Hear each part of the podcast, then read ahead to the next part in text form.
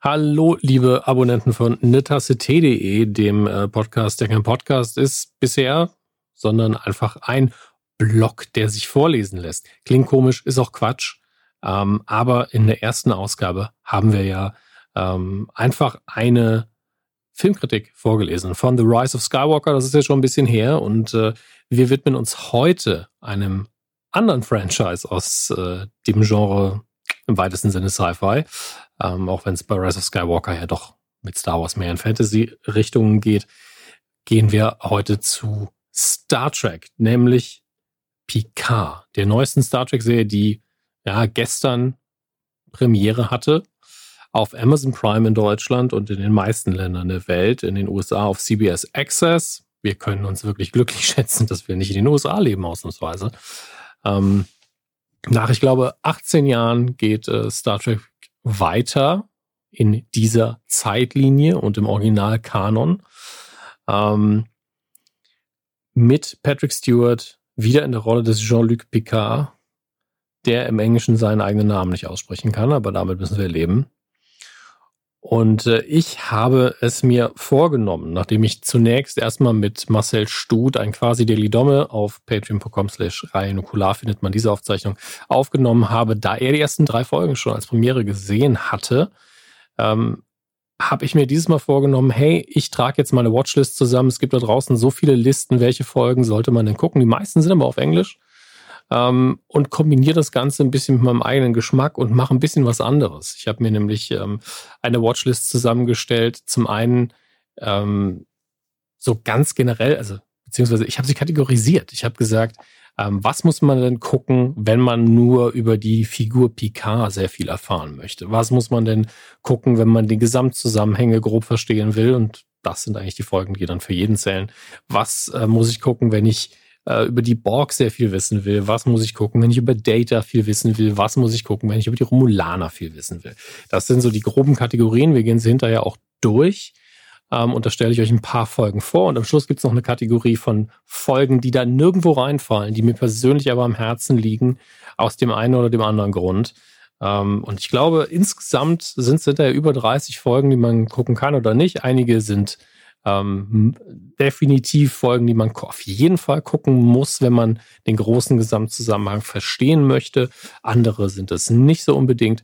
Und äh, das Ganze ist in Textform natürlich viel, viel sinnvoller in dem Fall. Und man kann es auch gut navigieren. Ich habe mit, mit Ankerlinks gearbeitet. Das heißt, ihr könnt euch zu den einzelnen Kategorien klicken ähm, und die Folgen dann durchscrollen. Es gibt wirklich, die Listen doppeln sich auch, aber es ist alles im Detail erklärt im Blogtext. Und es lohnt sich in dem Fall natürlich nicht, das eins zu eins vorzulesen. Genauso verfahre ich aber in dem Fall auch mit der Review der ersten Folge von Picard, die ich hier wirklich nur ganz grob, noch nicht mal thematisch zusammenfassen will, sondern einfach nur sagen will, wie ich sie fand. Ähm, ich habe sie sehr genossen. Patrick Stewart über jeden Zweifel haben einfach sehr, sehr gut. Ähm, Produktionswert sehr, sehr hoch. Die, ähm, das Worldbuilding oder das Aktualisieren der Welt, wie wir sie aus, naja, zuletzt Nemesis kennen. Das, was wir, das bisschen, was wir gesehen haben von der, vom Originalkanon im J.J. Abrams Star Trek, das äh, nehmen wir einfach visuell da mal raus, weil das zwar inhaltlich Kanon ist und hier auch eine Konsequenz hat und eine Rolle spielt, ähm, aber als ästhetische Referenz gilt für mich immer noch die TNG-Ära, die ja letztlich mit Nemesis zu Ende ging.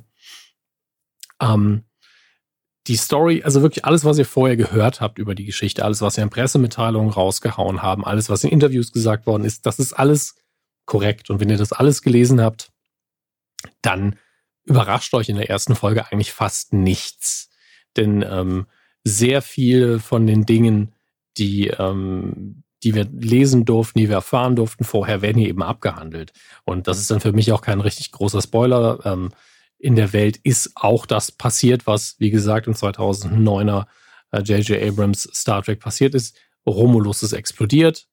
Ähm, und das hatte entsprechende Konsequenzen. Das ist der letzte Punkt im Kanon, den wir geklärt haben. Von da aus geht man einige Schritte weiter.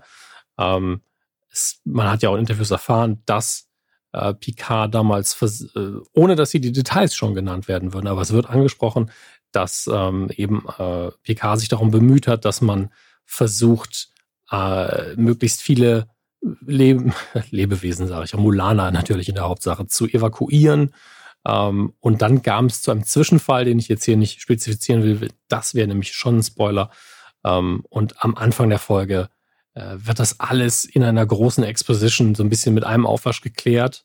Und dann kommt diese junge Frau, die wir aus dem Trailer ja schon kennen, in sein Leben und rüttelt das alles so ein bisschen auf. Und obwohl es ja eigentlich wirklich sehr viel erklären und erzählen ist, Längen kommen nicht wirklich auf, sehr dynamisch erzählt. Ähm, man hat viele kleine Titbits, wie man im Englischen sagen würde, schöne kleine Momente im Fanservice, die da sind. Ähm, da gibt es einige Plot-Devices, die ich, die ich sehr clever finde, weil sie auch nicht übertrieben groß sind und aber denn und im Gesamtkontext der Serie Sinn ergeben, damit man ein bisschen Fanservice bringen kann und es erzählerisch ein bisschen leichter hat. Das passiert alles auf eine schöne, angenehme Art und Weise.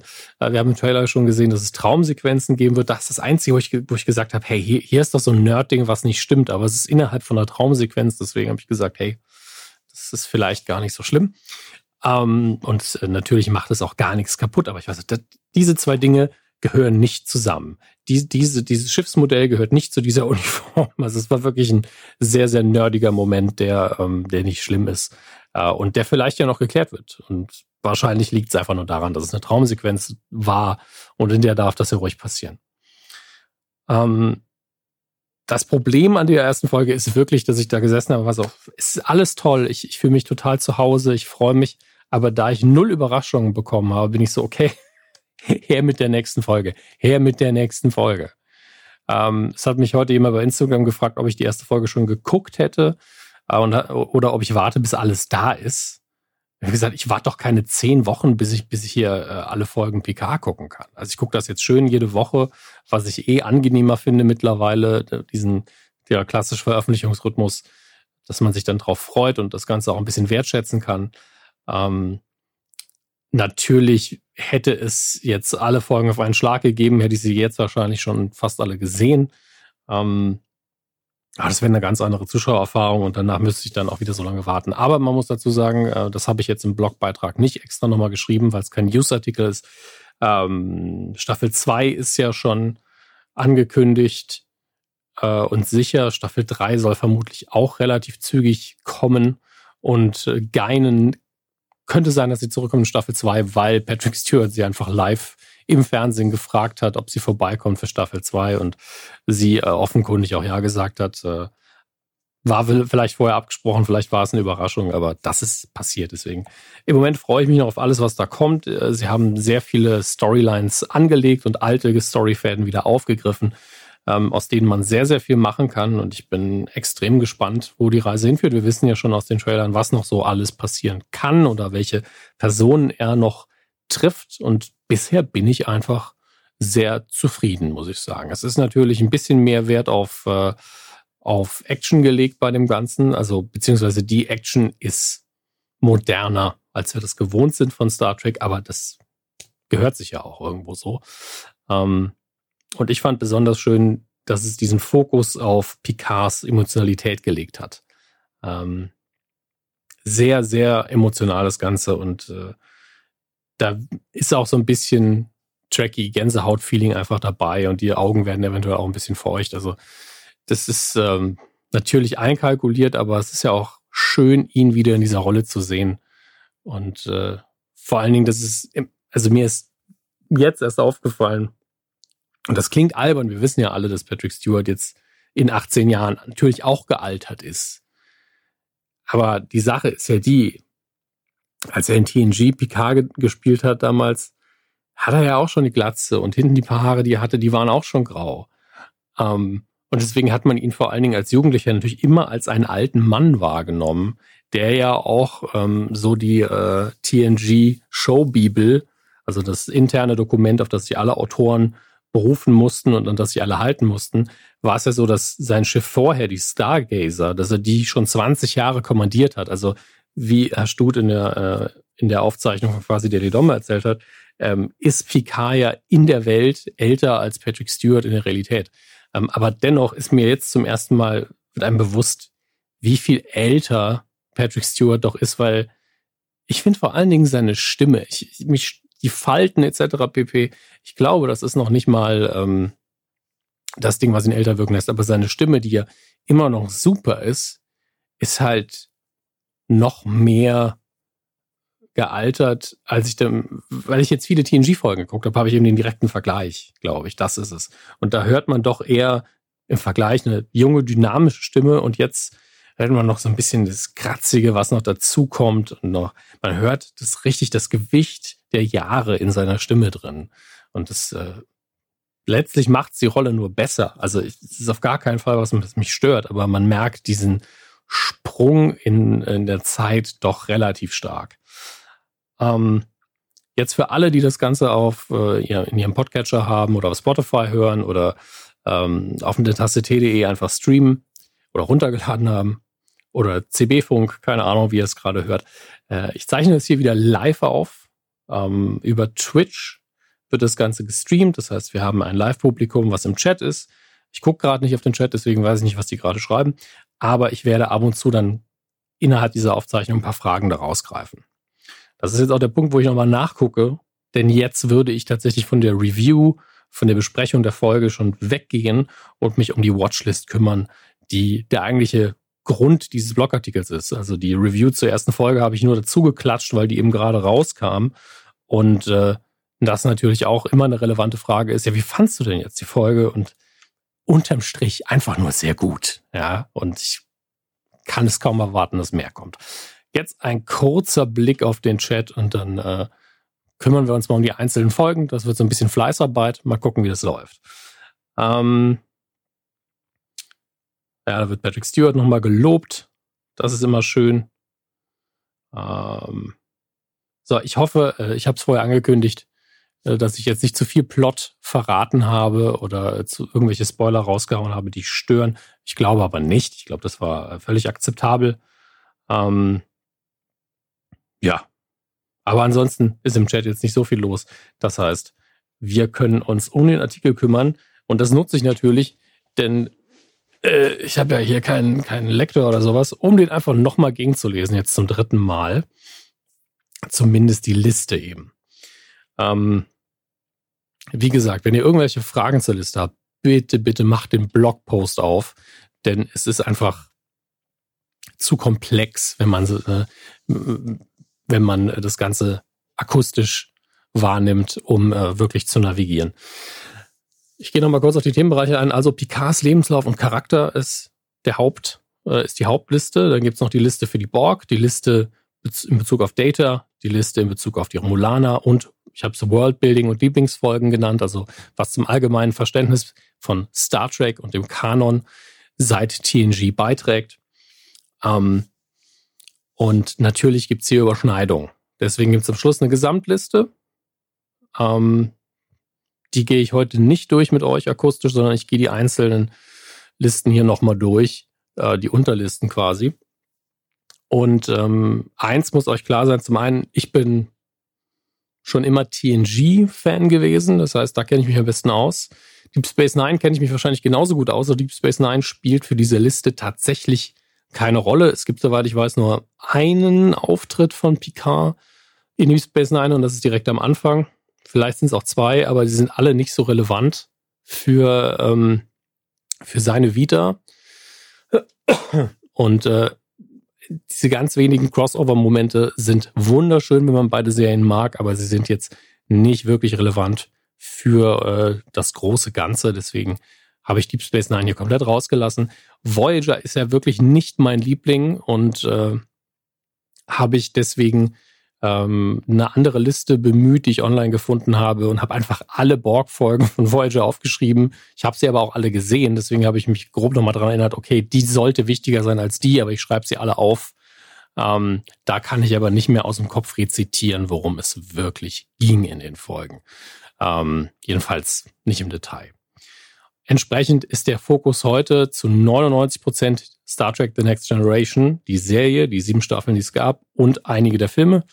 Ähm, eine Folge Enterprise, wo auch ein Borg vorkommt, habe ich einfach mal mit reingenommen und eben eine Handvoll Voyager-Episoden. Und das Lustige ist, wenn man jetzt kein riesiger Fan ist von Voyager, aber man will sich über die Borg informieren und wissen, wie die, wie die Voyager nach Hause kommt, dann muss man nur die Folgen gucken und dann ist man fertig, glaube ich.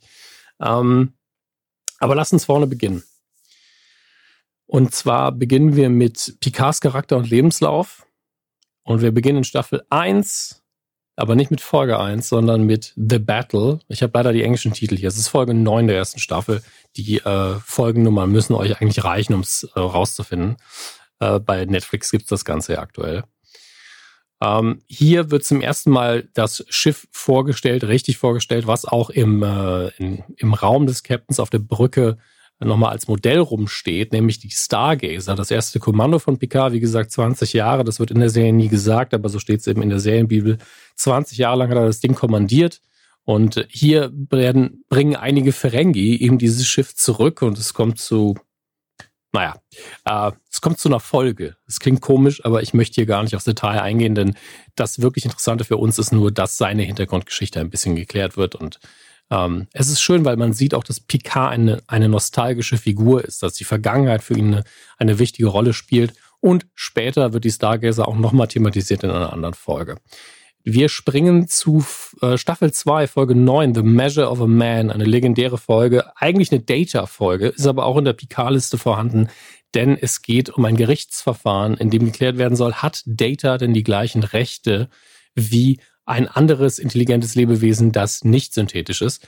Und äh, Picard muss die Verteidigung übernehmen, Riker die Anklage, weil das jetzt schnell geklärt werden muss. Und äh, die Richterin sagt, ja, ich kann jetzt keine Anwälte hierher fliegen lassen in der kurzen Zeit, also übernehmen Sie einfach diese Posten. Ähm, ist eine recht trockene Episode, weil es ja letztlich nur aus Anklage und Verteidigung besteht. Das heißt, es ist einfach eine Anwaltsfolge. Ähm, es gibt ein sehr interessantes Video dazu übrigens. Ähm, ich weiß gar nicht mehr, wie, wie der Kanal heißt, aber es ist einer von diesen amerikanischen, ein Anwalt guckt sich Dinge an und bewertet sie Kanälen. Ich gucke mal, ob ich es im Blogpost nochmal verlinken kann. Und da ist Measure of a Man, wird da komplett durchgekaut aus der Perspektive eines echten Anwalts. Ist ganz witzig. Ähm, falls ihr die Folge nicht nochmal im Detail gucken wollt, könnt ihr das Video schauen. Falls ihr allerdings zum ersten Mal Star Trek TNG guckt, dann empfehle ich euch natürlich sowieso alle Folgen. Grundsätzlich, also alle, alle Folgen. Aber ähm, die Gesamtliste am Schluss, dann guckt wirklich das, was da ist. Und wenn ihr nicht viel Zeit habt, dann die Sachen, die dort fett gedruckt sind. Measure of a Man ist eine von den Folgen, die fett gedruckt ist. Das heißt, es ist die erste definitiv müsst ihr gucken Folgen, denn Data und Picard sind eben die Kernfiguren im TNG spätestens seit sagen wir spätestens seit First Contact ist es eindeutig klar, dass das die wichtigsten Figuren sind. Ähm, dann immer noch Staffel 2, Q Who heißt es im Englischen.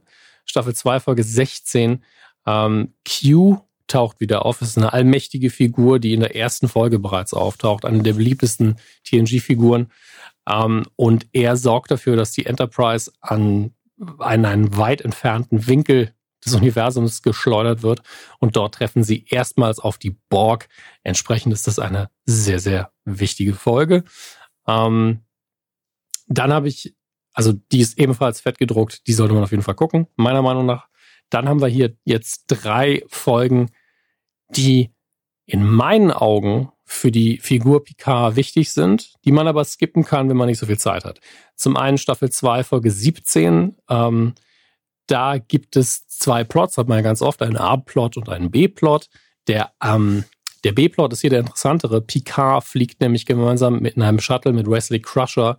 Äh, ich glaube, ich glaube, Wesley fliegt zur Akademie und Picard lässt sich, er muss sich operieren lassen. Er hat ja ein künstliches Herz und hier wird in einer Erzählung von Picard geklärt, äh, wieso er dieses Herz hat. Picard spricht mit Wesley, hat immer noch Probleme mit diesem ähm, mit diesem jungen Menschen zu interagieren, der dann auch noch der Sohn ist ähm, eines Offiziers, den er, wenn ich mich richtig erinnere, auf eine Mission geschickt hat, äh, auf der er verstorben ist. Das ist also eine hochintensive psychologische Situation, weil Picard auch mit Kindern nicht so super kann bisher.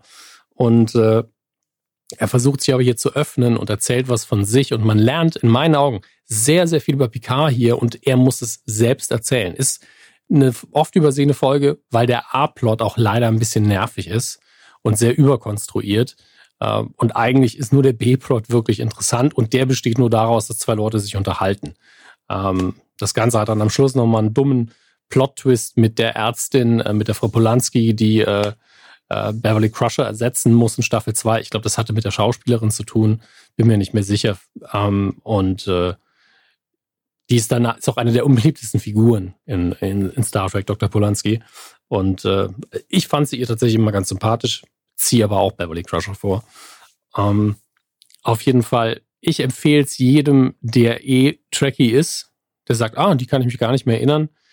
Äh, Staffel 2, Folge 17. Guck da nochmal rein. Es ist wirklich schön, wenn man das nochmal in aller Ruhe sich anschauen möchte, wie sich der Charakter entwickelt hat. Ähm, wir springen in Staffel 3 zu Folge 19, Captain's Holiday. Das war damals eine sehr umstrittene Folge. Ähm, weil, wenn ich mich richtig erinnere, ich habe damals das Captain's Logbuch gelesen. Es war so eine, ähm, ein offizielles äh, Buch, was damals rauskam, glaube ich, zu jeder Star Trek-Serie, wenn ich mich nicht irre. Vielleicht war es auch inoffiziell, aber dort hieß es, dass Gene Roddenberry und Patrick Stewart sich da ziemlich gefetzt hätten, weil Captain's Holiday einen etwas anderen Picard zeigt. Also fast die Indiana Jones-Variante von Picard, weil er Urlaub macht ähm, und zum Urlaub auch von seiner Ärztin gezwungen wird, wenn ich mich nicht äh, falsch erinnere. Und er ist dann auf Risa, ein Planet, der später öfter nochmal vorkommt, insbesondere in Deep Space Nine. Ich glaube, es ist das erste Mal, dass Risa erwähnt wird. Das ist ja dieser krasse Urlaubsplanet. Das ist so ein bisschen Mallorca für die Föderation. Und äh, dort hat er wirklich ein halbes Indiana Jones Abenteuer. Ähm, und das ist aber auch schön irgendwie. Es ist jetzt keine der besten Episoden von Star Trek, aber es zeigt ähm, verschiedene Seiten an Picard, die man sonst selten sieht. Also zum einen, was öfter vorkommt, seine Liebe für Archäologie kommt zum Vorschein, aber auch, dass er wirklich ein abenteuerlustiger Charakter ist, der sich auf Dinge einlassen kann und der durchaus jetzt auch der Weiblichkeit nicht abgeneigt ist. Also alles Seiten, die man äh, so von Tag zu Tag bei Picard nicht unbedingt sieht. Immer noch Staffel 3, Folge 23. Zar Sarek. Ich glaube, das R wird ja auch im Englischen äh, ausgesprochen. Sarek, Sarek, bin mir nicht mehr sicher. Sarek ist auf jeden Fall der Vater von Spock. Äh, hier schon ganz schön in die Jahre gekommen. Ähm, ich glaube, Sarek wurde so 200, also über 200 Jahre alt auf jeden Fall. Und äh, hier sind wir schon ein paar Jahre vor seinem Tod. Sarek hat eine äh, vulkanische Art der Demenz und kann seine ähm, Emotionen nicht mehr unter Kontrolle halten, aber dadurch, dass er mit Picard ein Mindmeld eingeht, der klassische vulkanische Mindmeld, also die äh, Geistesverschmelzung, ähm, kann er seine Emotionen vorübergehend an Picard abgeben, der dann, und hier ist wieder Patrick Stewart, muss Schauspieler, der dann diese intensiven Emotionen von Sarek in einem absoluten Tohuwabo die ganze Zeit durchleben muss. Und er sitzt wirklich da und Patrick Stewart schauspielert sich einfach nur den Arsch weg. Ähm, allein deswegen sehr, sehr sehenswert. Und die Erinnerung, dass Picard einfach einen Großteil der Erinnerungen und Emotionen von Sarek in sich aufnimmt. Das heißt, er hat auf einmal, ich also ich bezweifle, dass er jetzt das ganze Wissen von Sarek hat, aber er hat eben, ähm, also unter Rollenspielern würde man eben sagen, er hat sehr viele Erfahrungspunkte bekommen auf einen Schlag. Und äh, das fand ich immer sehr faszinierend. Dann das Ende von Staffel 3 und der Anfang von Staffel 4. Das ist eine absolute Must-See-Folge. Die ist jetzt wieder fett gedruckt. Um, ähm, The Best of Both Worlds. Das ist die Folge, in der die Borg ähm, die Enterprise angreifen. Beziehungsweise die äh, Borg nehmen, nehmen sie hier schon Kurs auf die Erde? Ich weiß es schon gar nicht mehr. Aber auf jeden Fall kidnappen sie Captain Picard. Ähm, will ich, ich weiß, es klingt jetzt komisch, ich will, aber ich will das tatsächlich jetzt auch nicht spoilern, wie das so weitergeht. Ähm, aber der Zweiteiler, den sie damals gemacht haben, der war wirklich, wirklich intensiv. Da hat man als junger Fan vor allen Dingen echt Angst bekommen, auch weil die Borg eben so eine stoische Bedrohung sind, denen man augenscheinlich überhaupt nichts, keinen Schaden äh, zufügen kann und denen das dann, wenn, dann auch völlig egal ist, und, weil sie immer weitermachen.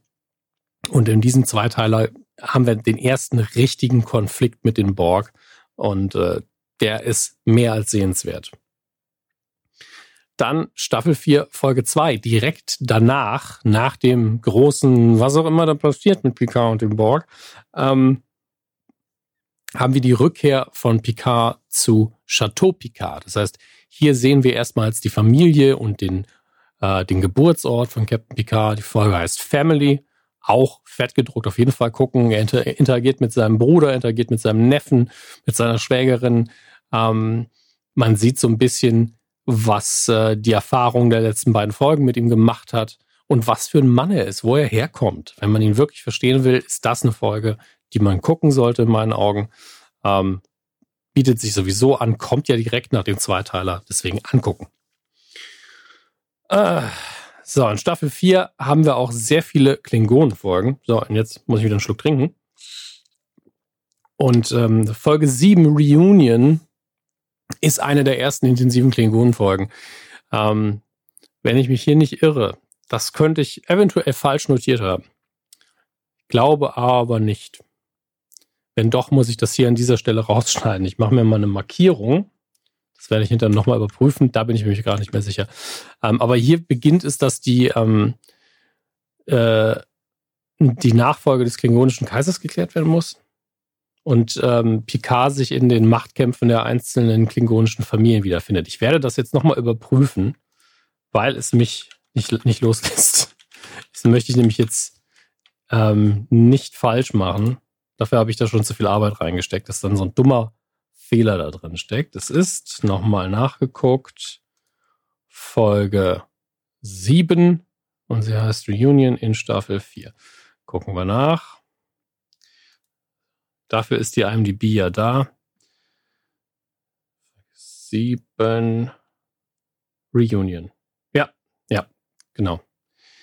Der klingonische Kaiser stirbt und Picard ist in der Mitte von den ganzen Verhandlungen. Das Problem ist, dass diese Thematik so häufig vorkommt und äh, immer wieder aufgegriffen wird, dass man durcheinander kommen kann. Ähm, hier trifft äh, aber auch eine Halbklingonin und ehemalige Geliebte von Worf ähm, zum ersten Mal auf die äh, Enterprise. Und allein deswegen ist es interessant und weil man eben erstmal sieht, Picard ist eine wichtige Figur innerhalb der ähm, der Machtstrukturen im ganzen äh, Alpha-Beta-Quadranten. Also es gibt den Alpha und den Beta-Quadranten. Und ich glaube, ich muss noch mal nachgucken, wer alles im Beta-Quadranten ist, aber die meisten Dinge, die in TNG passieren, passieren im Alpha und im Beta-Quadranten. Und äh, man spricht, die, ohne ihn zu benennen, sagt man ja immer, das wird das Machtgefüge im ganzen Quadranten verändern. Und ich bin mir da nie sicher, ich habe schon lange nicht mehr die Karte aufgemacht, ähm, welcher Teil da zu wem gehört. Der Alpha-Quadrant ist, glaube ich, zu Großteil Föderation und Klingonen, aber da kann mich jederzeit jemand anderes, äh, der mehr weiß oder der gerade googelt, äh, korrigieren. Auf jeden Fall wird eben in, eben in dieser Folge klar gemacht, Picard durch Zufall, durch Anwesenheit und dadurch, dass er das Flaggschiff der Föderation kommandiert, ist immer mal wieder involviert darin, wer denn gerade äh, einem klingonischen Rat das Sagen hat. Das ist äh, äußerst interessant. Äh, dann die ähm, Abschlussfolge von Staffel 4, Folge 26 und die erste Folge von Staffel 5, Redemption. Hier geht's dann in den nächsten Gang bei den Klingonen. Ähm, da steht es nämlich immer wieder kurz vor dem Bürger Bürgerkrieg. Ähm, und die, äh, da Picard eine wichtige Rolle gespielt hat bei der Ernennung des jetzigen Kaisers Gauron, ruft der um Hilfe.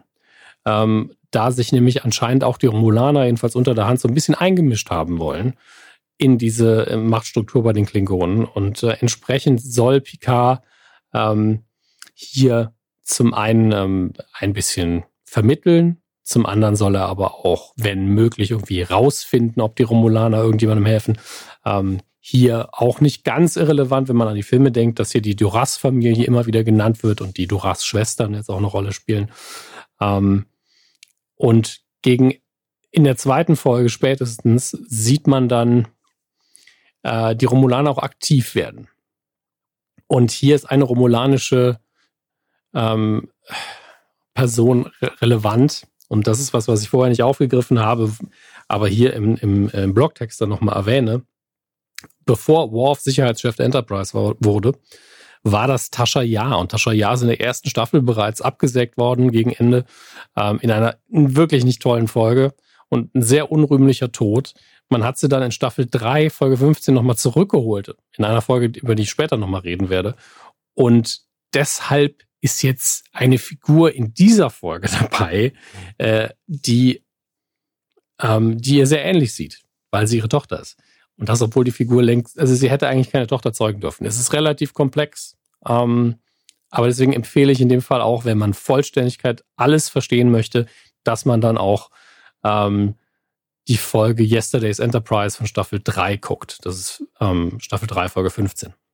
Generell eine große Empfehlung von mir, aber man braucht sie nicht, um die großen Machtzusammenhänge zu verstehen, um die es mir hier gerade geht und um die Rolle von Picard. Deswegen ist sie nicht auf der Liste nicht drauf. Aber wenn man die Folge komplett verstehen möchte, und damit meine ich jetzt ähm, Staffel 5, Folge 1 Redemption und Staffel 4, Folge 26, ähm, dann muss man die vielleicht auch gucken. Und wie gesagt, ich mag sie sowieso. Wenn ihr jetzt verwirrt seid, fragt, welche Folge soll ich denn mal gucken? Lest den Blogtext. Steht alles da drin. Keine Sorge. So, nachdem die klingonische Machtstruktur wieder gefestigt ist, springen wir zu Staffel 5, Folge 7 und 8, Unification. Und hier geht es jetzt tatsächlich auch wieder um die Romulaner. Ähm, deswegen ist das natürlich auch auf der Romulaner-Liste drauf. Und es geht aber auch um Spock. Für diejenigen von euch, die das nicht wussten, die Romulaner und die Vulkanier sind miteinander verwandt. Ähm, und äh, Spock ist ein sehr friedliebender Mensch und Diplomat. Er ist ja mittlerweile äh, Botschafter. Und äh, ihm wurde zugetragen, dass es durchaus Bemühungen einiger Gruppen bei den Romulanern gibt, die darüber nachdenken, sich den Vulkaniern wieder anzunähern äh, und die vulkanische Philosophie äh, auch unter den Romulanern zu verbreiten. Und deswegen ist er jetzt auf Romulus und äh, versucht da so ein bisschen zu vermitteln. Entsprechend, weil das natürlich die Romulaner als eine Art Erzfeind der Föderation natürlich ein bisschen äh, skandalös fast schon ist, äh, wird die Enterprise auf den Plan gerufen und Picard muss mal wieder vermitteln. In dem Fall ähm, tritt er allerdings gemeinsam mit Data die Reise dorthin an mit ein bisschen Make-up, ein bisschen Nachhilfe von Dr. Crusher, sodass sie aussehen wie Romulaner. Sie reisen dorthin mit einem Bird of Prey äh, der Klingonen. Auch hier wirklich wieder die kompletten Register gezogen, dass man wirklich die Zusammenhänge der von mir bisher genannten Folgen mit den Klingonen im Idealfall gesehen hat, damit man versteht, wie, die, wie das alles funktioniert. Ähm, dazu sei gesagt, dass natürlich damals in den alten Fernsehtagen, früher, als ich noch jung war, ähm, Fernsehen anders erzählt worden ist. Das heißt, ihr findet für all diese Sachen, wo ich sage, um das zu verstehen, solltet ihr das gucken, findet ihr aber für all diese Dinge immer so eine Einzeilenerklärung kommt immer einer um die Ecke und sagt sowas, Sie haben mir damals geholfen oder ich habe Ihnen damals geholfen, Sie schulden mir was oder das ist deswegen so. Es gibt immer diese Erklärung, aber es ist immer nur ein Satz. Und entsprechend ähm, würde ich euch anraten, guckt lieber die Folgen. Es ist einfach sinnvoller. Ähm, das ist allerdings auch eine fettgedruckte Folge, genauso wie Redemption vorher. Hier ist einfach so ein bisschen das, Histo äh, das, das Geschichtsbuch der Föderation zur Zeit TNG sind all diese Folgen, die ich jetzt genannt habe. Ähm, so. Dann kommen wir zu einer Folge, die nicht fettgedruckt ist, die aber Picard-mäßig sehr relativ, sehr relativ hm, so mittelwichtig ist. Staffel 5, Folge 25, The Inner Light. Das ist die Folge, in der Picard von einer ähm, Aliensonde kurz außer Kraft gesetzt wird und liegt einfach nur im Boden rum die ganze Folge. Aber in seinem Kopf vergeht eine komplette Lebenszeit. Er bekommt als kulturelles Erbe einer Zivilisation eine komplette Lebenszeit ähm, in sein Gedächtnis eingebrannt. Das ist eine hervorragende Folge. Jetzt werden viele aber auch sagen, ja, hier passiert aber doch eigentlich nichts. Ja, ist aber einfach eine schöne Geschichte. Man lernt mal wieder, hey, PK hat mal gerade wieder einen ganzen Batzen Erfahrungspunkte dazu bekommen und kann jetzt Flöte spielen. Das ist doch auch schön. Haben wir auch wieder was gelernt. Ähm, wie gesagt, ist eine Picard-Folge einfach. Wenn er jetzt irgendwann in Star Trek Picard Flöte spielt, da, jetzt wisst ihr wieso. Dann machen wir einen großen Sprung zu Staffel 6, Folge 10 und 11, The Chain of Command. Ähm, hier wird ähm, Picard von den Cardassianern entführt und gefoltert. Äh, das ist Patrick Stewart schauspielert sich wieder den Arschwund. Hier kommt auch äh, dieses Meme, es sind vier Lichter her. Ähm, wenn man das einmal gesehen hat, vergisst man es, glaube ich, nie wieder. Äh, gleichzeitig passiert auf der Enterprise ähm, eine Kommandoübernahme, wenn ich das richtig erinnere habe. Ich glaube ja. Und äh, auch das ist von der Machtdynamik auf dem Schiff sehr interessant. Dann habe ich eine Folge fett gedruckt, die, glaube ich, sonst niemand fett gedruckt hat, nämlich äh, TNG Folge 15 von Staffel 16, Tapestry. Q taucht mal wieder auf. Ähm, grundsätzliche Story ist allerdings, dass Picard mal wieder in seinem Herzen verletzt wird. Er liegt im Sterben und Q erscheint ihm und äh, sagt, ich gebe ihnen die Chance, ihr Leben zu ändern, sodass sie dieses künstliche Herz nicht haben. Und es geht, es ist so ein bisschen die Star Trek-Variante von It's a Wonderful Life. Picard bekommt die Option, sein Leben zu ändern. Und äh, wir sehen den Vorfall, den er vorher Wesley Crusher komplett nur erzählt hat, wie damals ähm, er ein Messer in den Rücken bekam und deswegen ein künstliches Herz bekommen musste. Diesmal sehen wir das Ganze nachgespielt ähm, und äh, versehen mit dieser schönen Botschaft, die äh, die Figur hier am Schluss mitnimmt und äh, was gewesen wäre, wenn er sich anders verhalten hätte. Und ich finde tatsächlich ähm, die Folge oder den Geist dieser Folge und den, die Selbsterkenntnis von Picard in dieser Folge habe ich ungelogen in Star Trek Picard heute wiedergefunden. Auch hier gab es so einen Moment der Erkenntnis, der mich ganz stark an diese Folge hat denken lassen. Deswegen, ich würde sie jedem empfehlen, äh, wenn ihr viel über Picard wissen wollt und ihn verstehen wollt. Ähm, jetzt sind wir aber schon fast durch. Das heißt, wir sind, also was die TNG-Folgen angeht. Deswegen sind wir jetzt am Ende von TNG angekommen, was Picard-Folgen angeht nämlich die beiden letzten Folgen The Next Generation. Die muss man geguckt haben. Äh, Staffel 7, Folge 25 und 26. Hier wird nochmal alles zusammengefasst. Das ist eins der, eine der, eins der besten Finale, Finals. Ich hasse diesen, dieses, diesen Plural. Äh, ist ja nicht Plural. Eins der, doch, doch, ja. Egal.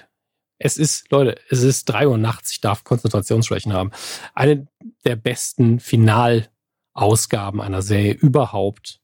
All Good Things, Folge 25 und 26 der siebten und letzten Staffel von Star Trek The Next Generation. Ist einfach richtig gut und die letzte Szene, da kriege ich heute noch feuchte Augen von. Ähm, aber das lag eben auch daran, dass mich das Ding wirklich täglich begleitet hat. Und äh, ja, deshalb, die sollte man auf jeden Fall gucken. Ist fett gedruckt. Dann ähm, in, in der PK-Liste gehen wir weiter. Dann Star Trek First Contact, der zweite Kinofilm mit der TNG-Crew, den sollte man geguckt haben, wenn man äh, ja, First Contact war eben dieser große, große Block an Filmen, der sehr, sehr erfolgreich war, der überall gut ankam und das Franchise bestimmt hat in seinen Auswirkungen im Kanon, in dem äh, Saffron Cochran, glaube ich, er zum ersten Mal richtig vorgestellt wird. Und diese ganze Phase, bevor die, äh, die Erde den Warp-Antrieb hatte, damit so ein bisschen abgedeckelt war sozusagen. Und der erste Kontakt, eben der titelgebende erste Kontakt mit den Vulkaniern wird hier thematisiert. Das heißt, es ist im Prinzip die Geburtsstunde von Star Trek, die hier ähm, gezeigt wird. Und es ist einfach ein krasser Sci-Fi-Action-Film mit den Borg und das Holodeck ist da. Ähm, ich glaube, Geinen ist in diesem Kinofilm nicht da. Geinen ist auf der Enterprise E, glaube ich, nie zu Hause gewesen. Ähm, Ach, es gibt ja quasi, ja. Ähm, und äh, was, was gibt's dazu noch zu sagen? Es ist einfach ein guter Film. Der hat einfach Spaß. Ah, den hatte ich wirklich sehr, sehr genossen. Und dann muss man natürlich auch noch Star Trek Nemesis gucken, denn hier wird das Schicksal von Data geklärt. Hier gibt es nochmal einen großen Kontakt mit den Romulanern, über die man viel Neues erfährt. Ähm, man erfährt, äh, was mit äh, Riker und Troy passiert. Und äh, es war eben ja, der Schwanengesang. Es, man, viele mögen Nemesis nicht und ich sehe auch ein, dass es kein würdevoller Abschied war damals. Ähm, ich hatte damals doch Spaß daran. Es gab natürlich sehr viel Dummes an dem Film.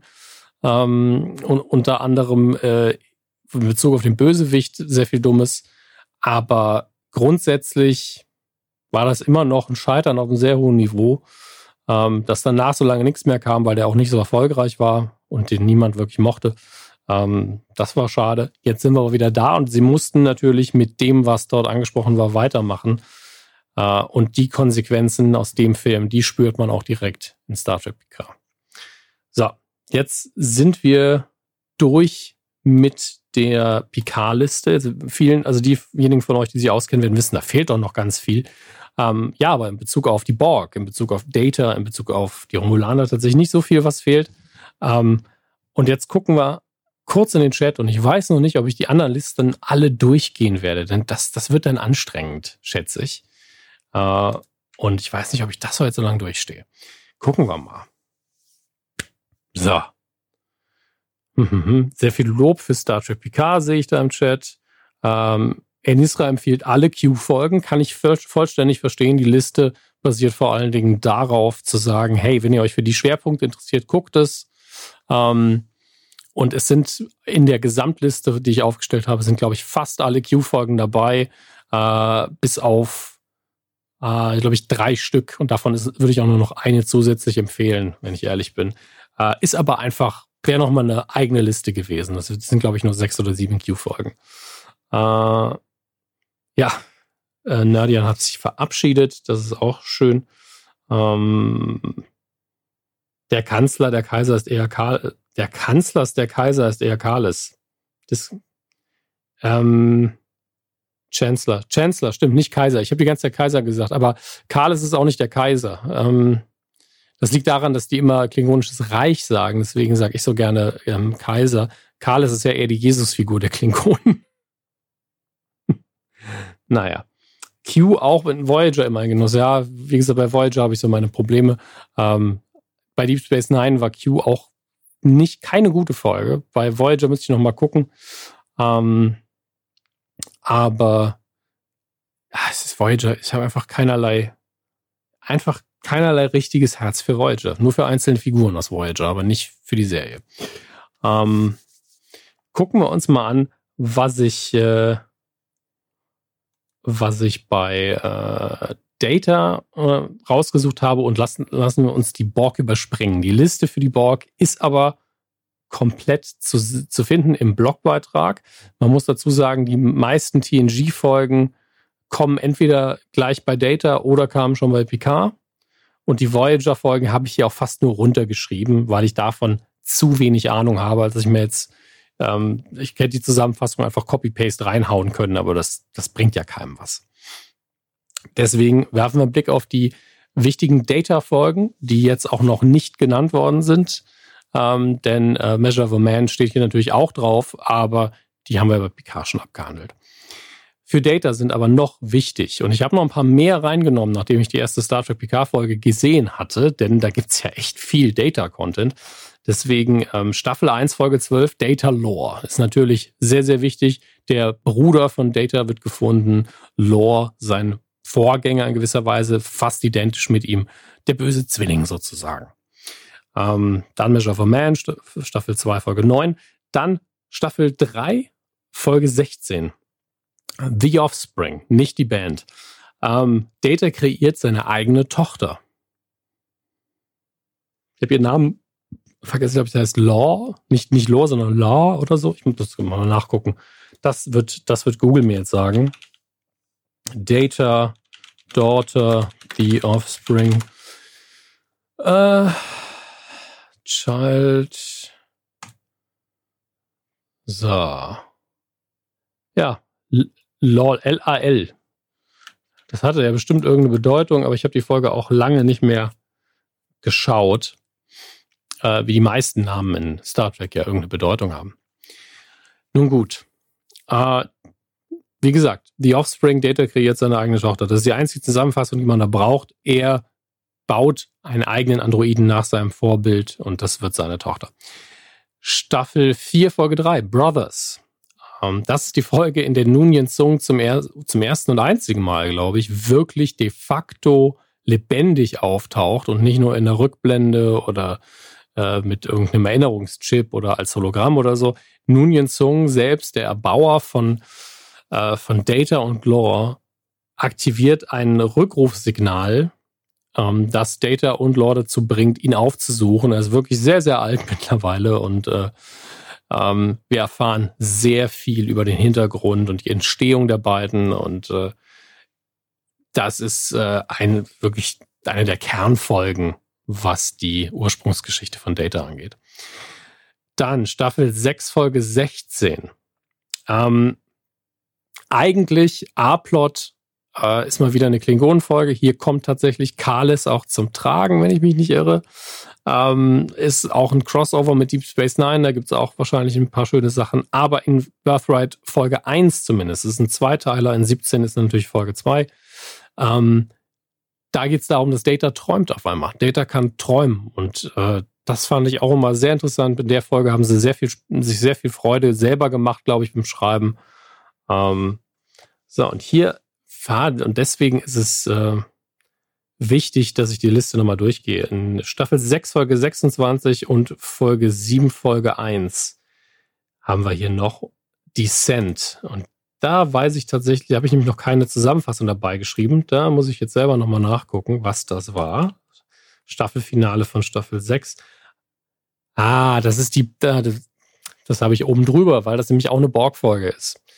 Ähm, hier treffen nämlich zwei Dinge zusammen. Zum einen der in der Borg-Liste natürlich auftauchende Hugh, ähm, der erste Borg, den man aus dem Kontinuum so ein bisschen rausgenommen hat. Ähm, also nicht ganz der erste, aber da will ich jetzt tatsächlich ausnahmsweise mal was nicht spoilern, was so alt ist, wie vorher eben auch. Ähm, der taucht wieder auf als eine Gruppe von Borg, die von Lore angeführt wird. Und Data äh, wird auch dorthin gelockt, denn er verspürt zum ersten Mal eine Emotion. Das ist also eine Data-Lore-Borg-Folge. Also alles auf einmal.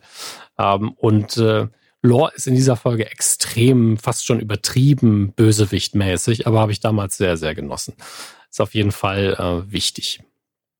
Ähm, und dann, was Data-Folgen angeht, die letzte, die ich notiert habe, Staffel 7, Folge 10.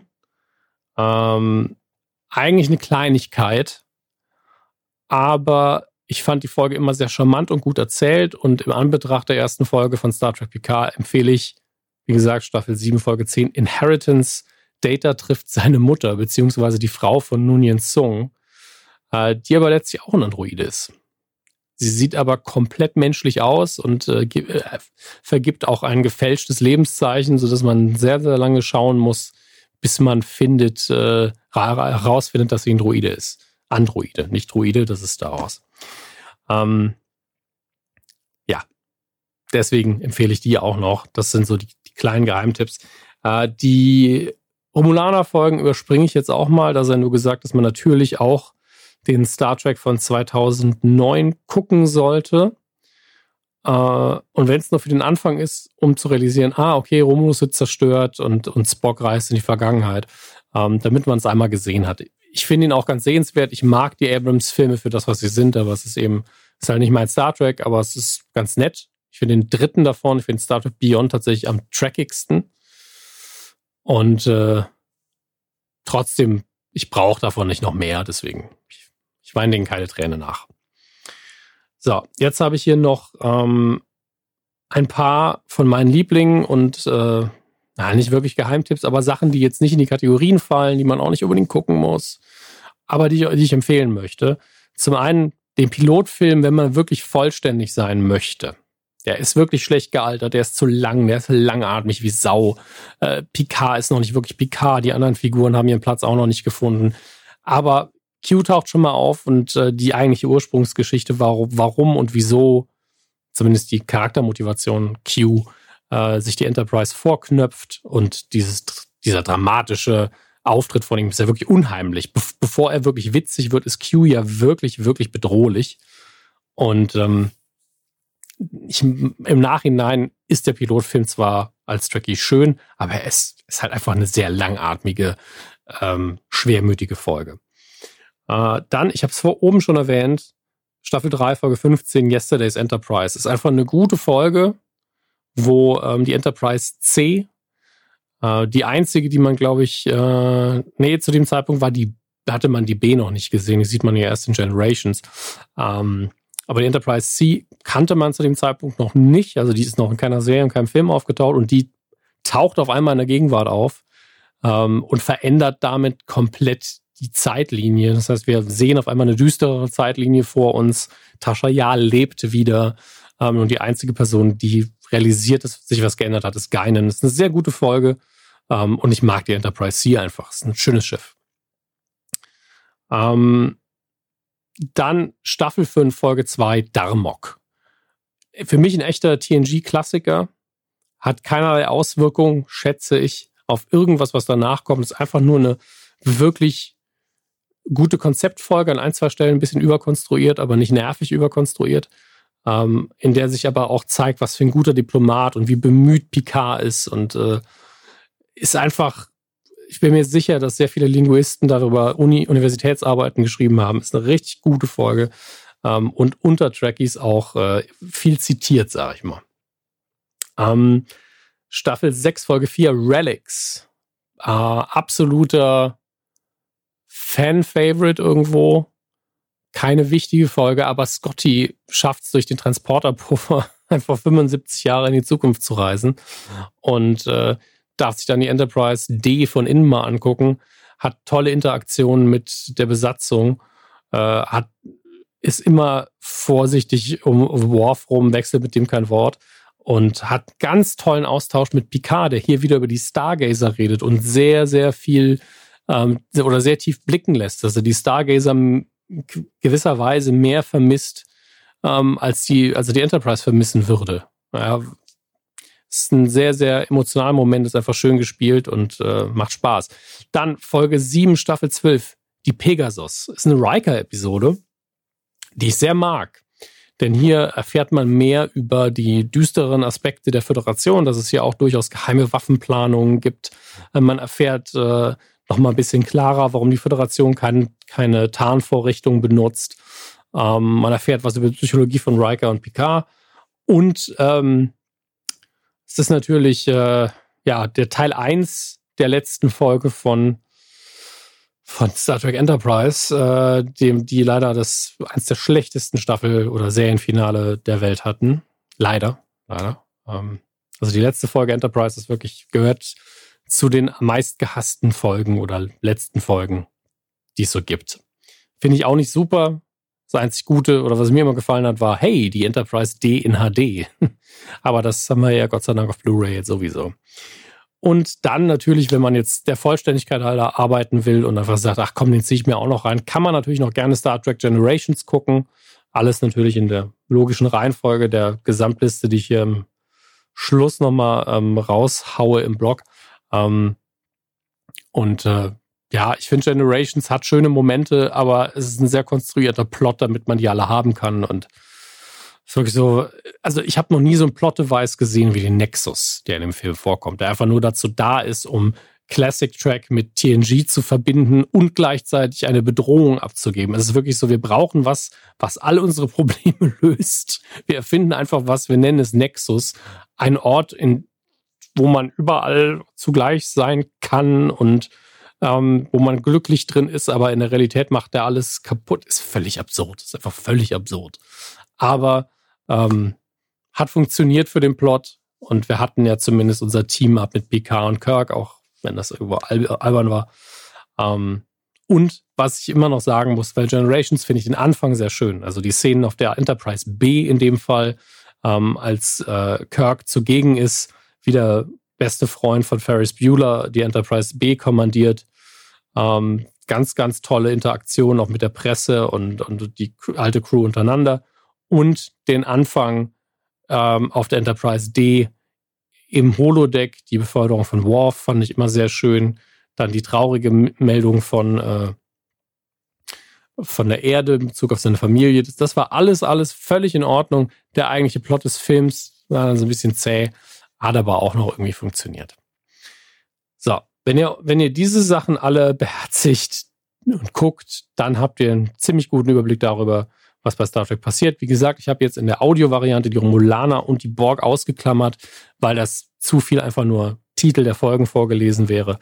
Ähm, mehr Infos, die gesamten Listen, alles im zugehörigen Blogbeitrag auf netaste.de. Ähm, ich zähle jetzt nochmal durch hier, wie viele Folgen das eigentlich sind. Eins, zwei, drei, vier, fünf. Ah, ich zähle nur die fettgedruckten. Eins, zwei, drei, vier, fünf, sechs, sieben, acht, neun, zehn, elf, zwölf, dreizehn, vierzehn, fünfzehn, sechzehn, 17, 18, 19, 20, 21, 22, 23. Also 23 Folgen und ein Kinofilm. Und ihr hättet wirklich das Nötigste vom Nötigen. Ähm, ich glaube, wenn ihr es grob ver nicht verdoppelt, aber nochmal ein gutes Stück draufhaut, dann glaube ich, kann euch da so schnell keiner was vormachen, was die Gesamtzusammenhänge des TNG und darüber hinaus Universums angeht, außer die Deep Space Nine Phase, die haben wir komplett ausgeklammert. Da hat sich ja nochmal einiges verändert, was die Machtstrukturen angeht, aber nichts wirklich Relevantes. Und euch wird aufgefallen sein, dass äh, Insurrection, der neunte Kinofilm im Deutschen, der Aufstand, dass ich den gar nicht erwähnt habe, das liegt daran, dass er überhaupt keine Auswirkungen hat. Äh, ich mag den, der ist äh, in sich schlüssig, der funktioniert wunderbar, der hat schöne Momente, aber das ist einfach eine Star Trek-Folge, die sie dann nochmal gemacht haben, die, die einfach selbst in einer normalen Staffel keine besondere Folge gewesen wäre.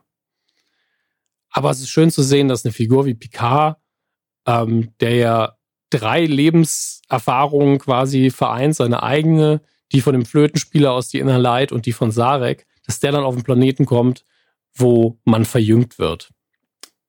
Hey, finde ich gut. Finde ich echt gut. Ähm, gucken wir mal. Ich habe jetzt fast eine Stunde nur über Star Trek geredet, komplett alleine äh, und euch ein paar Empfehlungen ausgesprochen. Wie gesagt, wenn ihr das vorhabt, wenn ihr diesen Rewatch machen wollt und euch an meiner Liste orientieren wollt ähm, oder vielleicht zum ersten Mal reingucken wollt, macht es gerne. Ähm, so oft wie ich blogge, ist es wahrscheinlich noch relativ lange auf der Startseite. Und ähm, falls ihr selber Trekkie-Seite nochmal reingucken wollt, ihr könnt auch gerne meine Liste nochmal überfliegen und sagen, ah, ich hätte aber das noch reingenommen und mich das irgendwo wissen lassen. Ähm, oder äh, Fehler aufzeigen, also wenn wirklich ein sachlicher Fehler drin ist. Das, da wäre ich euch sehr dankbar. Ich habe das heute mit äh, sehr viel Links, sehr viel äh, sich dran erinnern, sehr viel in der IMDb nochmal nachlesen, zusammengebaut und da kann mir natürlich ein Fehler unterlaufen sein. Deswegen, äh, ich äh, freue mich auch in dem Fall auf Korrekturen, das ist ja für alle gut. An der Stelle, äh, ich werde jetzt nochmal einen Blick auf den Chat werfen, guck mir da noch ein paar Fragen an, wenn die relevant sind für diese Aufzeichnung dann kommen sie natürlich hier noch rein. Ansonsten werde ich mit den Jungs und Mädels dann noch ein bisschen quatschen und dann das Ganze gut sein lassen. Deswegen gucken wir jetzt mal rein. Ich weiß, wir haben ja noch eine Zeitverzögerung, deswegen wird es ein bisschen dauern. Ähm so. Ja, da ist äh, im Moment nichts Besonderes los. Äh, Enisra schreibt nur, dass Lord das Hauptquartier der Power Rangers übernommen hat in Descent. Ja, ich weiß nicht, ob es wirklich das gleiche Gebäude war, aber es sah leider kulissenmäßig wirklich sehr danach aus. Ich glaube, nee, das ist es sogar, ne? Das ist dieses eine, was ist das, ein Kraftwerk, ein Wasserwerk, was da irgendwo rumsteht, was ab und zu als Kulisse von außen benutzt wird. Ich bin mir nicht mehr sicher. Ja, das war was früher. Naja. Nun gut. Äh, ich zähle jetzt von 10 nochmal runter. 10, 9, 8, 7, 6, 5, 4, 3, 2, 1. Keine weiteren Star Trek Fragen, die jetzt relevant wären ah, für diese, ähm ja, doch eine. Am Ende von Star Trek Enterprise taucht echt die PK Enterprise auf. So kann ich das nicht stehen lassen. Ähm, ich finde, das ist eine relevante Frage, aber ähm, also sie taucht in, in, innerhalb der Folge auf, ja. Tauch, nicht nur die Enterprise an sich, aber die Enterprise von äh, Picard taucht nicht in der Welt von Enterprise von Archer auf. Ist halt keine wirklich gute letzte Folge. Was will man machen? Ähm, man kann sie sich auch einfach mal einfach so angucken, ohne den Rest von Enterprise. Wobei ich sagen muss, die letzten zwei Staffeln Enterprise fand ich echt gut. Ähm, oder zumindest habe ich die genossen. Und äh, wir kümmern uns jetzt erstmal um Picard. Wie gesagt, lasst mich wissen, wie ihr die Liste fandet. Eine Tasse T.de, da findet ihr die ganzen Infos. Und äh, ich sage jetzt für die Aufzeichnung erstmal bis dann. Ich hoffe, ihr habt das ein bisschen genossen. Ich äh, lasse euch bestimmt auf meinen Kanälen wissen, wie mir Picard weiterhin gefällt. Und äh, dann hören wir uns vielleicht auch live mal hier bei twitch.tv slash casual noob. Die O's sind Nullen wie in den 90ern. Und äh, wir sind erstmal raus mit der Aufzeichnung.